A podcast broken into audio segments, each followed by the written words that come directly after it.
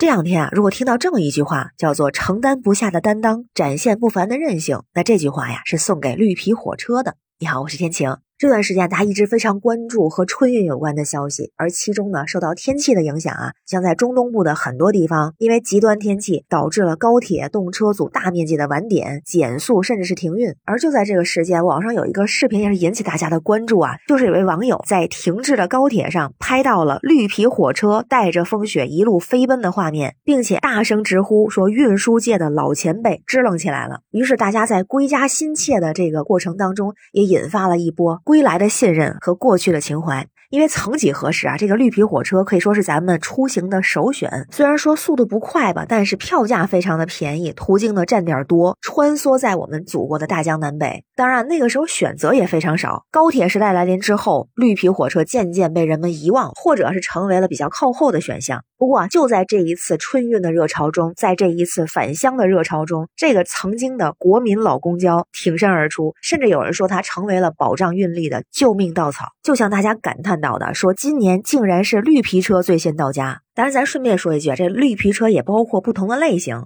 外观看起来都是墨绿色的，但是速度和车型也不太一样。比如说，咱们国内有的一些像无字母普快列车、K 字头的快速列车、T 字头的特快列车、Z 字头的直达列车、Y 字头的旅游列车，还有少量的 S 字头的市郊列车，都是绿皮火车。那在这一次的极端天气当中，真正不惧严寒、不惧暴雪的，更准确的说法，不是说绿皮车不怕，是内燃机车不怕。那说到这儿呢，就不得不提到了困扰高铁多年的怕冻问题。因为有这么一个说法啊，就是说高铁上方呢有高压线，专业点来说呢，就是叫接触网。那高铁上面这个和接触网接触的架子就是受电弓，这个受电弓和接触网连接的时候，那高铁在滑行状态的时候就可以得到动力的供电。但是，一旦出现冻雨、暴雪。结冰，高铁上面的这个受电弓和接触网就会接触不良，接受到的电流不均匀，就会出现受电弓火花带闪电。那时间长了呢，就会出现这个受电弓受损的情况。再加上这个轮轨上结冰会影响刹车，所以在暴雪的天气下，高铁只能以很低的速度通行，有的列车甚至就直接停电了，原地停摆。而绿皮车呢，特别是说采用内燃机作为动力的绿皮车，主要还是靠烧柴油带动发电机，再用电驱动车，这样就不依靠接触网，所以对雨雪天的适应性会更强。而且啊，所谓绿皮车就是相对比较慢，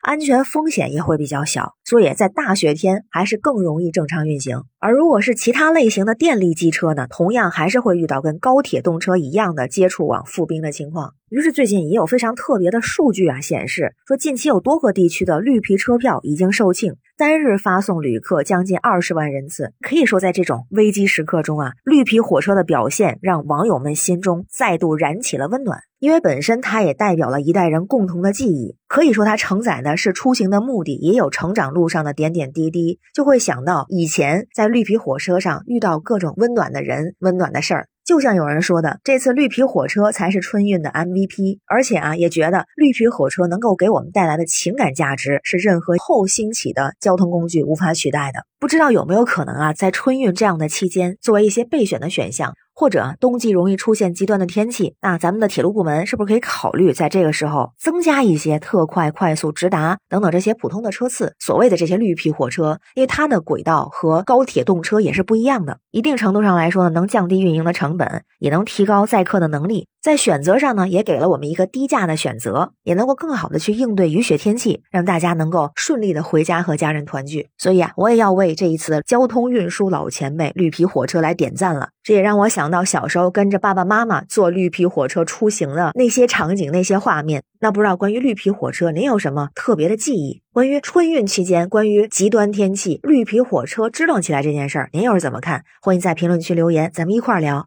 我是天晴，这里是雨过天晴，欢迎关注主播天晴，感谢您的订阅、点赞、留言和分享，感谢月票支持，也欢迎加入天晴的听友群，绿色软件汉语拼天晴下划线零二幺四，愿您出行顺利，一路平安，拜拜。